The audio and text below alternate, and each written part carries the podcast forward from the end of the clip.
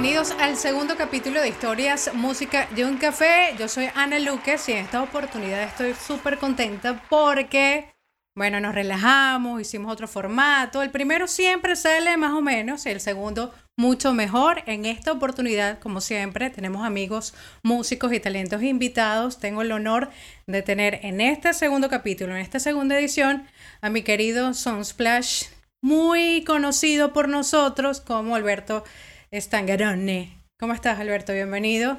¿Cómo estás, a Historias, música y un café. Tienes cafecito en mano, ¿cierto? Sí, aquí estamos, aquí estamos, preparados. ¿Cómo te gusta el café, Alberto?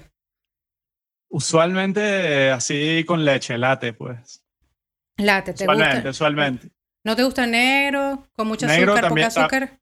También puede ser negro. Este, si, si no hay con qué mezclarlo, directo, sí. Negrito. Eh, sin azúcar. sin ¿Tienes algún ritual, por ejemplo? ¿Te paras en la mañana o nada más cuando vas a producir? ¿Cómo, cómo te tomas el café? ¿Cuándo? Todas las mañanas una, tengo una greca. Este, hago, una- hago mi cafecito. eh, tomo, lo tomo con leche de coco, distintas leches. el Sí, no, trato de no tomarlo con leche, con leche regular, salvo que vaya a un café y me Ok. hagan un café de verdad, pues. Perfecto, bueno, buenísimo. Eh, te pregunto esto porque mientras que vamos conversando vamos a estar disfrutando del cafecito. Tú me vas a contar de, lo mu- de tu música, por supuesto, de lo que estás haciendo ahora. Y bueno, estás promocionando temas. ¿Dónde estás en la bolita del mundo? Eres parte de los venezolanos que estamos este, emigrando y, y me gustaría que me contaras un poco, a mí y a todos los que se conectan con nosotros, sobre tu historia musical. Ok, perfecto. ¿Por dónde empezamos? Esto es típico, que yo hago una introducción y te hago 7000 preguntas y entonces tú no sabes por cuál vas a contestar. ¿eh? Eso es típico. Ok, Pero, ok. Bueno, empecemos. ¿Dónde estás ahorita? Estoy en Guadalajara, México. Guada- Guadalajara. Para ser más precisos, en Zapopan, ¿Qué en tal? Guadalajara. Mire, ¿cuánto tiempo tienes allá? ¿Me escuchas? Sí, se cortó un pelo, ¿verdad? Sí, tranquilo. ¿Cuánto tiempo tienes allá donde estás? Eh, tengo ya cinco años eh, aquí en Guadalajara. Eh, ha sido ha sido un buen rato ya. Parece no parece tanto, pero sí ha pasado muchísimo tiempo. Mira, em, tú saliste de Venezuela hace mucho tiempo. Eh, eres un reconocido productor musical. eh, te conocemos por muchas facetas. Eh, hay una emblemática que en el background musical o de la movida cultural venezolana hace mucho ruido y siempre que nombramos a Todos Santos, la gente hace como que, hey, Todos Santos. Y bueno, este Alberto es fundador, es productor. Eh, también tuve la oportunidad de entrevistarte hablando de otras producciones como Sisa. Y bueno, quiero que me cuentes para la gente que por primera vez te ve, ¿cómo ves esto? ¿Cómo, cómo, cómo ves ahora lo que hiciste en la movida con Todos Santos, marcando un precedente este, en la cultura venezolana y del mundo? Eh, evolucionar, pasar con, con Sisa y ahora que estás con otros proyectos musicales bastante interesantes. ¿Cómo ha sido este proceso para ti después de salir de Venezuela? Este, bueno, el proceso ha sido interesante porque, en primer lugar, es, es, es siempre muy grato como ese recibimiento que ha tenido Todos Santos en Venezuela en particular, que, que, que tiene como un, un cariño muy particular por la Sí. gente de, la música, además. O sea, no es una cosa farandulera, no es Tal algo cual. muy popular, es de la gente de la música. Y, y particularmente una generación de, de músicos alternativos que, que de alguna forma este, encontraron eh, el trabajo de Todos Santos interesante y, y, y, pues lo han mencionado como parte de sus influencias. O, para mí eso es súper, súper bonito y sé que le debo muchísimo a Todos Santos en el sentido de que eh, fue el primer paso y es lo que nos permitió a nosotros creer mucho en nosotros mismos, en nuestro talento y poder a, partir de allí este, atrevernos a hacer una carrera por décadas ya, ¿no? Entonces, este, y atrevernos a hacer locuras, pues, porque es lo que yo siempre he hecho, Total. es lo que yo he querido, ¿no? Sí. Entonces, de alguna Ah. forma creo que la confianza viene del público venezolano que apoyó el proyecto desde un inicio, que le dio cabida a ese proyecto y que si quizás eso no hubiese funcionado cuando estábamos chamitos, hicimos eso, no hubiésemos continuado, es posible, ¿sabes? Claro, además que em, tus propuestas o la propuesta que siempre nos ofreces es algo así súper loco, eh, acompañado de, de, una imagen visual que, que, acompaña muy bien con la propuesta musical y uno queda como que, ¿qué? Sí, o sea, es como un identificador sin duda. Pero, ¿qué, ¿qué, te llevó a componer? O sea, un día en la mañana, no sé, cuando tenías 10 años, te dijiste, bueno, yo voy a hacer esta loquera a ver qué tal me sale. ¿Qué fue? ¿Qué te llevó a eso? ¿Por qué música electrónica fusionada con porque todo lo hace fusionado, te encanta mm. meterle los coroticos a todo. Sí, no me gusta estar en la casilla, ¿sabes? Como que no soy rock, ni soy electrónico, ni soy, o sea, para los DJs soy muy rockero, para los rockeros soy muy DJ, muy, muy electrónico, este, para los raperos no soy rapero, ¿sabes? Pero para los otros soy demasiado rapero, este, qué sé yo, Y eso ha sido un problema para ti, porque a la hora de o, por ejemplo, las entrevistas, la gente, bueno, este, ¿en qué género te encasillas? ¿O en qué género nos representas? Tú dices como que, bueno, yo soy de todo, no me importa. ¿Sí? Sí, o sea, no es un problema. Yo lo veo más bien como un superpoder en el sentido de que eso es lo que me define a mí, es mi inquietud como artista y la gente, mucha o poca, que le interese lo que yo hago es por eso. Este, eh, yo, lo veo, yo lo veo en ese sentido como muy positivo, ¿no? Y, estoy siempre empecinado en hacerlo de esa manera porque es lo que me gusta. Pues. Además que uno está pendiente de que, bueno, ¿qué, qué rayos va a sacar ahora Alberto? Vamos a ver, cuando dice Sunflash, ay Dios mío, qué locura va a ser. Y entonces está esa, esa incógnita. Pero este, hablando de esto de las presentaciones, este, de recorrer este, el mundo, ir a varios países, en presentaciones en Venezuela, en distintas ciudades también, ¿alguna locura que te haya pasado que te dices, wow, ¿qué? Yo estoy metido en este rollo. Que me puedas contar aquí. Hay, hay, una anécdota que no he contado nunca. me vas a contar a mí. Estuvo, bien loca. Nosotros estábamos tocando un festival South by Southwest en Austin, Texas. Ajá, famoso, este, sí y estábamos, habíamos tocado y, después de tocar eh, estábamos viendo el itinerario a ver qué había ese día. Eh, es un, festival que sucede en muchos lugares de la ciudad simultáneamente. Entonces cierran toda una calle llena de bares, en cada bar está un showcase distinto y hay algunos eventos más grandes, ¿no? Entonces en ese momento estaba nueva y estaba muy de moda Lily Allen con su primer disco. Okay. Y eh, estábamos cenando, o sea, fuimos al show de Lily Allen con los baches de artista queriendo pasar y tal, no, no nos dejaron pasar. Chapeando.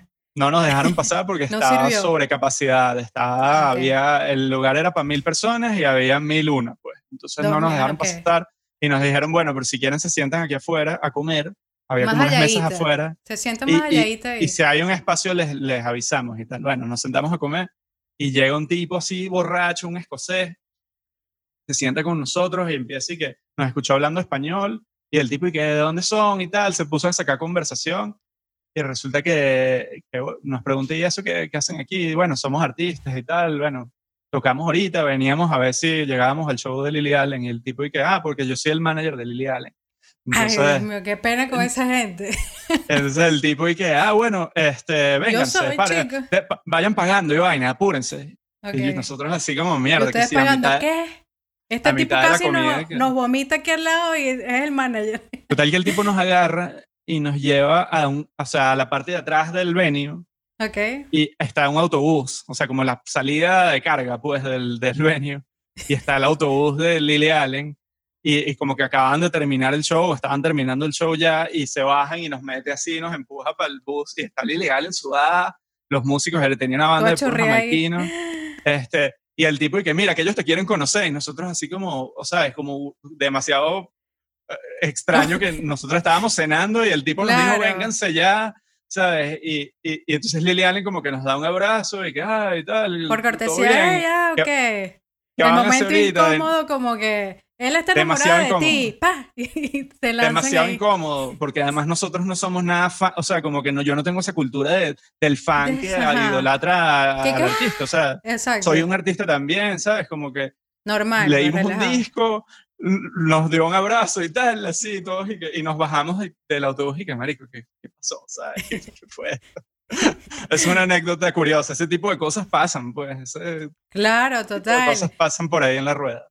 Me imagino. Y otra cosa sí que de repente alguna presentación, alguna fan así como que Alberto, por favor. O en, tu caso que te piden una canción que siempre como ponme esta, mi amor.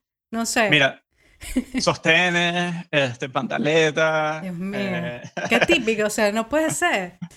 Todo ese tipo de cosas. Yo me acuerdo mi papá, mi papá la primera vez que vio que me lanzaron un sostén, dijo, bueno, este pana, ¿sabes? Quedó como en shock, como que, ¿qué? ¿Qué es este? ¿Este es el mundo este donde estás metiendo? Eh, no, se le hizo demasiada gracia, me lo comentó por, por meses, pues. Sí. Este, y, ¿y qué más? ¿Te han perseguido? ¿De repente te han...? Sí, estoy, que en Caracas hubo una vez que se puso muy serio y de hecho, o sea, bueno, te no traumó, sé si, porque no sé si ventanear tanto a esta persona, ah, pero... Pero Ponerle un nombre, lo que sea. Eh, aquí es, todo es posible. básicamente era una chica que como que es, eh, no solo sucedió conmigo, luego me enteré que había sucedido con otras personas de otros grupos. Ok. Este, era como una muchacha que le gustaba la movida este, del Cultural. rock y eso. Y tenía como una premisa, con todos los músicos a pelar ese diente su misión era, su misión era como estafar, o sea, no, no, no, era como, como mentir para llegar cerca de los artistas. Ok. Y es muy extraño y, de hecho esta persona creó como unos correos falsos de personalidades más grandes. Oh my o sea, así lo descubrí yo.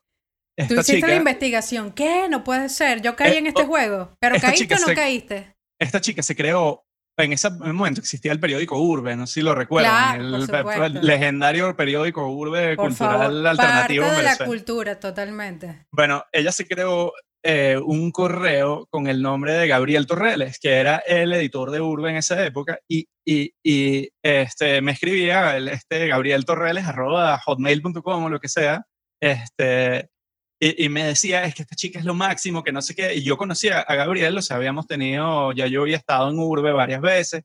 Y yo le escribí, como que sabes que se me hace súper extraño que esta persona que acabo de conocer por una entrevista o lo que sea, me está, o sea, de, repente me habla, me habla de ti todo el tiempo y ahora tú me hablas de, de, de ella, ¿sabes? De la nada. Este, entonces, como que le, yo busqué en mis correos y conseguí otro correo de él, que era el de, el de donde trabajaba en Urbe, y le escribí, oye, ¿eres tú? Y él me dijo, no, no soy yo, hermano, o sea, no sé quién, no sé nada. Y ahí fue cuando lo descubrimos la, la cosa y hubo que tomar acciones. Pues hubo Qué creepy, de verdad. Bueno, esa es parte de, de, las cosas. Mira, Alberto, cuéntame algo. Si de repente tienes la oportunidad, o no sé, como parte de, de conocerte, eh, de compartir con alguien eh, en la movida, en esta oportunidad, independientemente de la pandemia, de que estamos todos encerrados en nuestra casa, y te gustaría que, bueno, cuando salgamos de esto, compartir tarima o escena con alguien, ¿quién sería? Eh, de la movida actual venezolana. Venezolana, fuera, o sea, un sueño que tú dices, mira, es mi sueño antes de que el meteorito caiga y... ¿Con quién te gustaría compartir? Tarima. Mira, voy por. Es una lista más o menos. Es una lista porque resulta que, como a ti te encanta mezclar todo, confusionar todo con un poco de, artistas también, es complicada la elección. Pero tiene que haber alguien que tú dices, mira, lo voy a lograr demasiado con esta gente. Número uno, Kanye West. Este, número dos, Bjork. Son mis dos iconos como, como más Número tres, con quien ya he compartido, con quien ya hice música en mis inicios, este, eh, Arca. Ah, este, me encantaría eventualmente volver a, hacer algo. Compartir. Este, ¿Qué más? Me, soy ultra fan de, de Beck, de Tori Moy, de Frank Ocean. Este, pues cualquiera de esos y de, de Venezuela ahorita. Y que caiga el meteorito, ajá. De Venezuela. ¿Alguien que tú recomiendes? ¿A qué te gustaría? De Venezuela, este, te digo, me encanta lo que están haciendo los chicos de, de lechería. Que son ¿Cuál de tanto? Porque de lechería siempre hay bandas y gente que hace cosas muy finas. Creo que se llama Piso 8, que están haciendo cosas muy, muy finas, que hay una chica que se llama Ira Pelusa, está Vestalone, Taiko, hay como todo un crew que es como hip hop R&B, y la están rompiendo, la están rompiendo y desde Venezuela, ¿sabes? Que eso es algo muy interesante, que está haciendo ruido fuera de Venezuela eh, y lo están haciendo muy bien. Y lo están logrando, es importante. Qué fino. Una banda que no tenga nada que ver con tu estilo, que tendrías en un playlist y tú dices, bueno, pero ¿qué es esto que te está escuchando Alberto? ¿De verdad que esto tú lo escuchas? Un, no sé, este, placer culposo, lo llamaría yo. Placer culposo. Sí. Este, Algo que dices, ¿qué? ¿Tú escuchas eso? No puedo creerlo. A ver, es que la verdad es que yo, a mí me gusta muchos placeres culposos. Eh, me gusta lo kitsch tanto que ya no es tan culposo, ¿sabes? es como parte ya como que lo afrontas. Pero, no sé, o sea... Algo así que tú dices, algo, algo, o sea, no sé. Algo que tú digas, bueno, ajá, nadie sabe que yo escucho esto, pero me lo tripeo demasiado, tal. Hay cosas bien nasty, así, con letras sucias y tal. Este, algunas cosas de rap o cosas, ¿sabes? Como que siempre tú sabes que hay como eh, o sea, por ejemplo, yo no soy fan de Bad Bunny, pero me lo tripeo demasiado, ¿sabes? Ah, como que, o sea, por ponerte un ejemplo demasiado actual que todo el mundo escucha. Ok. Este, o sea, yo no, tú me dices, viene Bad Bunny, vas a pagar una entrada para el concierto. Bueno, de repente no, no sé, pero, pero me lo, me lo vacilo un montón. Cada vez que saca algo lo escucho completo. Perfecto. Mira, cuéntame de, de, tu propuesta nueva y cuáles son tus planes eh, a corto o largo plazo con tus propuestas musicales? Eh, bueno, mis planes actuales, estoy haciendo muchas cosas porque estoy como en un pequeño renacimiento, ¿sabes qué? La carrera... esa gente que hace muchas cosas a la vez y, la, la, la, y bueno, se vuelve loco, se para el otro día, tienes siete días sin dormir, sigue Es que la carrera es larga también, o sea, yo, como te decía, yo lo veo en términos de largo plazo, ¿sabes? Nunca estoy como que tratando de reventar de un día para otro. Entonces, este, he tenido mis idas y vueltas en cuanto a hacer proyectos, a dejar de hacer proyectos, a iniciar nuevos caminos, etc.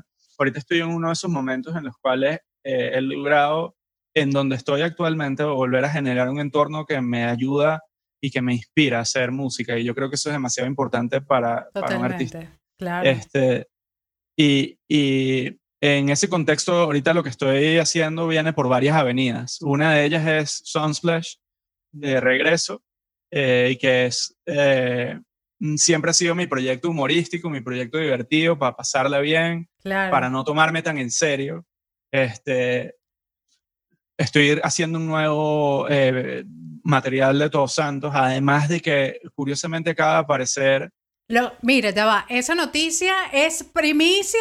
¿Es mi primicia o ya otra gente ya, lo ya, sabe? ya lo hemos dicho por ahí, ya lo, ah, se, regó por Twitter eh, por, por un live que estaba haciendo. Ok. Eh, alguien preguntó por, siempre me preguntan por Todos Santos, es la vaina por la que me preguntan a mí más. Totalmente, me este, imagino. Y, y, dije, bueno, por ahí Ernesto y yo estamos a punto de sacar algo. Ah, y además, o sea, eh, es algo nuevo, decimos música nueva. Ahí tenemos cuatro canciones listas que nosotros lo vemos como un EP, pero eventualmente si en el proceso de soltarlas por singles terminan de salir más cosas, capaz no es un EP, capaz es más. Claro. Este, porque quedaron muchas ideas sueltas. Esto es un material que tenemos años trabajando. Eh, y Mira, ¿y eh, quién, este, quién dirige, lo diré así vulgarmente, quién dirige esa PEA cuando hay tanta gente produciendo este, música este, como Todos Santos, que obviamente es como, wow, ¿quién, quién organiza todo ese aquí allá? Vamos a montar, hacemos esto. Somos Ernesto y yo, principalmente. Siempre, eh, bueno, Ernesto y yo fundamos Todos Santos. Este, hemos sido las piezas como que hemos estado desde el día uno hasta el día de hoy. Em, en una época, la época más conocida, estuvo Francisco Mejía, que era nuestra llave creativa, nuestro hermano, y es un gran músico y ojalá podamos volver a hacer más cosas juntos en el futuro. Eh, y ahorita estamos, de hecho, trabajando unas cosas juntos porque, curiosamente, esto es una anécdota fina y esto sí es primicia. Ok.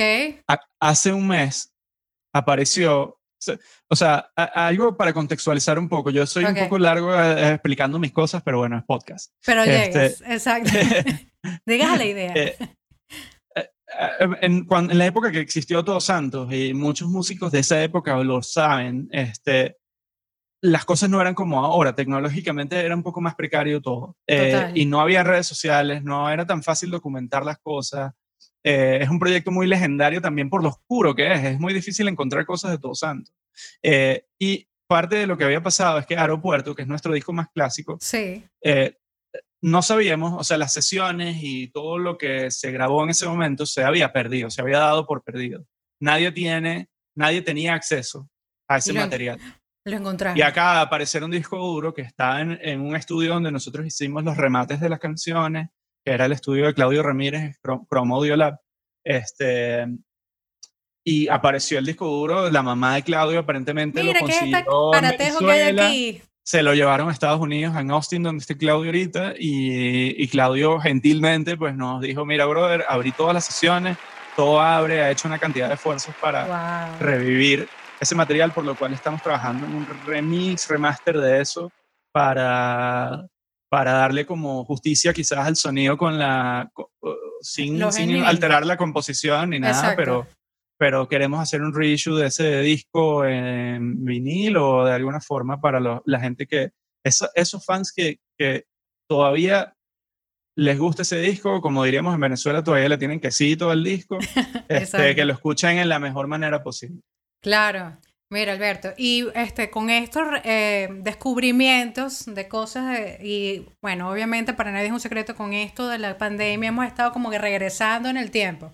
Regresamos y tal. ¿Cómo te ves? ¿Cómo ves al Alberto de, de Todos Santos a nivel de personal, este, musicalmente hablando, a nivel de composición, a lo que eres ahora, donde estás, que obviamente el contexto siempre influye, este, las, las, ¿cómo se, cómo digamos, las intervenciones de otros artistas también influyen en lo que hacemos. ¿Cómo te ves ahora? ¿Cómo me veo? Yo me veo, me veo joven todavía mentalmente, ¡Ey! mentalmente. Sí, mira, es increíble porque yo estoy segura de que la gente cuando vaya a ver el video, la entrevista, va a decir, "Ah, pero ese chamo está igualito. O sea, ¿qué pasó con el mundo? Y estamos grandes Se ya, o detuvo. sea, Sí, exacto. Estamos en una... han pasado unos años, pues, Sí, ya cómo son no. como unos 17 años, algo así. Totalmente, totalmente. Este, mira, yo me, me siento, me siento bien en el sentido de que creo que siempre me he atrevido a arriesgar y me he dado la licencia de poética de hacer locuras, pues que, que era lo que decía en un principio.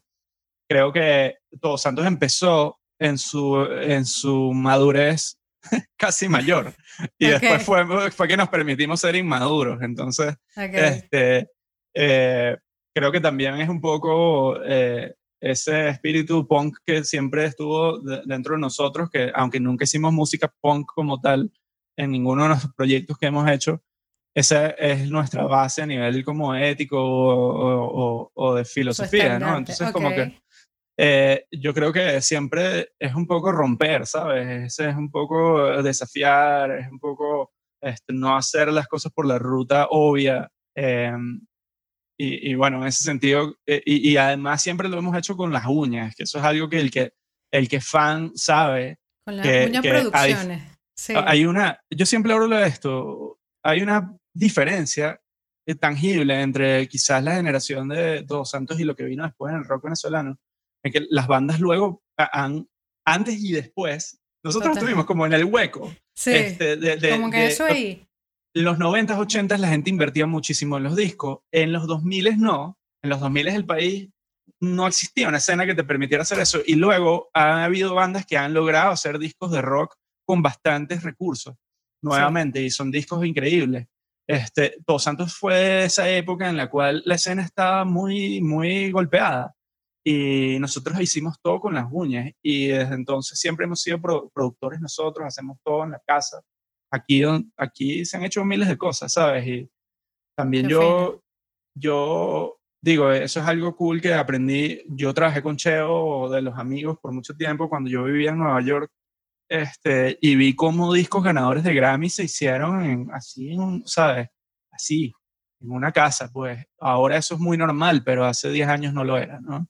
Entonces, eh, eso es algo que, que es fino, pues, porque hoy día cualquier chamo con su Pro Tools o con su Live o con su eh, Fruity Loops eh, y dos monitores la resuelve, ¿sabes? Y hace cosas increíbles.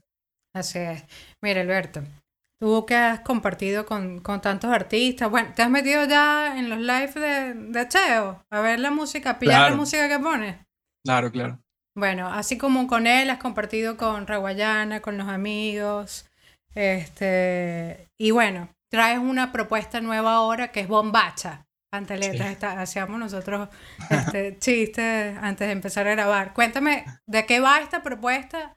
Además que estás con Bestia, que ya me vas a explicar todo, toda esta fusión, cómo se conocieron para llegar a esta, a esta fusión y esta propuesta musical que es Bombacha. Mira, Bombacha es un single nuevo. Este, estamos en la era de los singles otra vez. Las cosas dieron la vuelta y ya es muy difícil hacer álbums, la gente no los escucha. Entonces, la licencia que te da hacer singles es que tú puedes probar sin compromiso. Ok. Este, no pasa adelante, nada, no hay problema. No, no, pasa nada. O sea, tú sacas un tema hoy que te provocó sonar así y mañana si quieres probar otra cosa, okay. no te complicas tanto. Entonces, en ese sentido, ¿qué queríamos hacer nosotros? Divertirnos. Este es un tema que aborda como el reggaetón desde la perspectiva alternativa que yo manejo, pues, este, desde mi perspectiva que está más influenciada por el lo-fi o por, este, no sé, el down tempo y otras cosas. y otras este, cosas de cosas de cosas que yo me he conseguido. sí. Entonces, y tiene, tiene una letra lacra, pues, como por lo menos lo más lacra que yo pueda hacer. Este, y eh, Nada, eso es bombacha. Y Ceci, este, Bestia, es una cantante venezolana, ya antes se llamaba Sexilia, ahorita cambió de nombre, quiere romper con todo. Este, lo que había hecho como Sexilia está haciendo como un una reinvención de su... De un rediseño de todo. De su personalidad artística okay. este, para una nueva era, digamos. Ceci tiene toda la vida, o sea, Ceci y yo vamos tan atrás como a los 2000, la época en que en Caracas este, el rave, el punk, eh, el indie, el hip hop y todo se tocaban en estas fiestas donde era todo el mundo con todo el mundo. Y Ceci era escritora de Urbe, tenía un crew de chicas que ponían electro y se llamaba Carne Fresca. Y ella luego formó Sexilia, eh, abrió un show para Velanova en, en, algún momento de los 2000 en Caracas. Y se la trajeron a México y desde entonces, hace 10 años, está aquí en México tocando con miles de bandas. Y bueno, ella y yo hemos colaborado un montón en el disco de Sisa que hicimos en 2018, hicimos varios temas eh, y somos colaboradores habituales porque, o sea, también... Se Son vecinos y tal. No, fíjate que la, la escena venezolana en buena medida migró hacia, hacia México, hacia Ciudad de México. Sí. O sea, hay una cualquier cantidad de bandas. Tú vas a, Ciudad de México, está la mitad de la escena eh, musical venezolana reciente. Y eh, yo estoy en Guadalajara, donde hay mucha menos densidad de población venezolana y muchos menos artistas venezolanos. No es un epicentro para los artistas venezolanos. Okay. Entonces, Ceci y yo somos amigos de toda la vida, estamos en la misma ciudad y por eso ah, maravilloso. las cosas fluyen. Por eso te dije de repente, no, acá es mi vecina y entonces por eso es que estamos componiendo juntos. Algo así. Mira, hablando de esto de la venezolanidad y de estar en un país donde hay muchos venezolano, ¿qué es la comida que tú dices venezolana, a pesar que tienes mucho tiempo allá, que mira, no, no te lo hacen como, como lo hacen en Venezuela? Algo que tú digas que, no sé, mira, el tu favorito. El pan de panadería es una cosa, es una cosa que, que eh, en México se tiene una concepción muy distinta del pan, quizás es más francesa, nuestro pan es muy portugués en Venezuela todos sabemos que las panaderías en Venezuela son de portugués. De portugués. Eh, y, es algo que se nota mucho la diferencia y eh, no es que esté malo, pero es muy distinto, es muy distinto. Aquí el pan, eh, se usa un pan muy duro que se llama virote, que es con el que hacen las tortas ahogadas, que son uno de los platos famosos de esta región. pero es durísimo, está hecho para que le eches una salsa y se bañe, se ahogue. Pues. Este, para nosotros una canilla tiene que estar suavecita, que sabes, que, casi que se deshace. Pues. Claro, y eso, es lo que tú extrañas. No, es la, no, okay. no es una típica arepa o que hacen la porque, arepa bueno, la arepa, mira, la arepa uno encuentra harina pan y se hace su arepa, ¿entiendes? Frita con huequito en el medio, no. Hay restaurantes venezolanos, bueno, puede ser frita, puede ser frita, arepita dulce también es criminal. Ah, mundial. Claro que Criminal. Y yo personalmente no me gusta el anís, pero pero ahí, anís, Pero ahí le pones eso ahí. Claro. Ok, buenísimo. ¿Y comida típica maracucha de esa que es bastante Agüita sapo. La sapo, wow. No, fíjate, fíjate que yo soy vegetariano desde hace tiempo. Entonces. Mira, estaba eh, que te preguntaba eso. Y yo, bueno, por casualidad, esto del mundo y de los cambios no te. No voy a ser mentiroso, no soy vegetariano. Tengo que hablar claro con las cosas. No soy vegetariano, soy semi-vegetariano. Yo como pescados y mariscos, soy pesetariano, que se diría. Ok, ok. Mira, ya, mi segunda entrevista y mis primeros invitados también, uno era vegetariano, así que... Ah, mira, mira. Es como una movida Pero mira, los pastelitos, pastelitos en Maracaibo, criminal. Salsa tártara. los pequeños de Chops con salsa tártara. Valga la cuña los muchachos que nos envíen unos... Bueno, que patrocinen. Para que Por favor, mira, este, maravilloso. ¿Y qué más? Eh, mira, es que yo, yo, tú sabes que yo vivía en Maracaibo casi la mitad del tiempo. Claro, este, bueno, de las movidas. Había un restaurante árabe, no me acuerdo cómo se llamaba, el de las bandejitas de metal. Yo creo que todo el mundo está claro de qué estoy hablando. Ajá. Este, un restaurante árabe de las bandejitas de metal en Maracaibo, criminal. Eso. Lo extraño.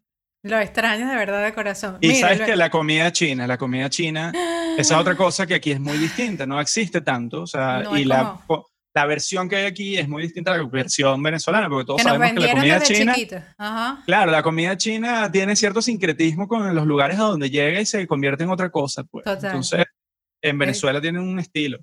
Es diferente. otra pregunta rapidita aquí, ya para cerrar la entrevista. ¿Crees en, en la astrología?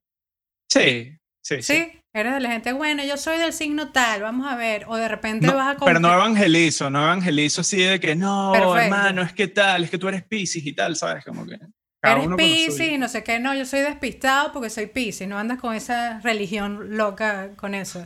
Tampoco sé tanto, pues mi mamá, mi mamá sí estudió astrología. Yo soy Leo, ah. ascendente Escorpio. Eh, Leo mandando, como tiene que ser. Una gente seria, productoras musicales y todo esto. Bueno, Alberto, feliz de esta conversa con cafecito en mano. Mi segundo invitado, de verdad, es como si te tuviera aquí al ladito y me encanta lo que estás haciendo. Y bueno, compartir contigo es eh, sabrosito, como tiene que ser, como, es este podcast de historias, música y un café. Gracias por compartir tus anécdotas. Y bueno, invito, te invito a que, la gente te siga por tus redes, tus propuestas y bueno, pendientes de lo que, lo que es Bombacha y, la, y toda la locura que vas a traer con, santo, ajá, con esto que viene. Activo. con todo el mundo, así es. Estamos en arroba Sunsplash Music para los que quieran seguirnos. Síganme en Spotify. ¿Sabes qué pasa? Eso es, eso es algo importante decirlo. En Venezuela no hay Spotify, ¿no? Obviamente.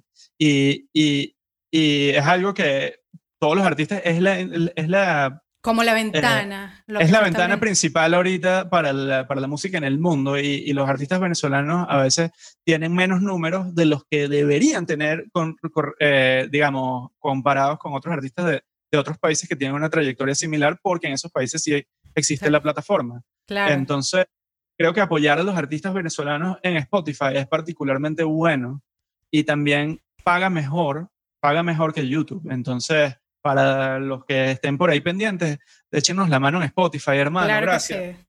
Apoyando a los panas músicos. Así es, bueno, alguien lo tenía que decir y lo dijo pues Sunsplash. Así que pendientes de la movida. Alberto, un beso para ti, gracias por esta entrevista. Y bueno, estamos pendientes de todos. Los invito, por supuesto, a seguirnos arroba historias, música y un café, a seguirnos por YouTube. Yo estoy en todos lados, YouTube, Spotify, donde usted quiera, nos ve y chequea, por supuesto, esta, este segundo capítulo con Sunsplash y pendiente de bombacha, pantaletas, como usted lo quiera decir. Gracias, Ana. Bye.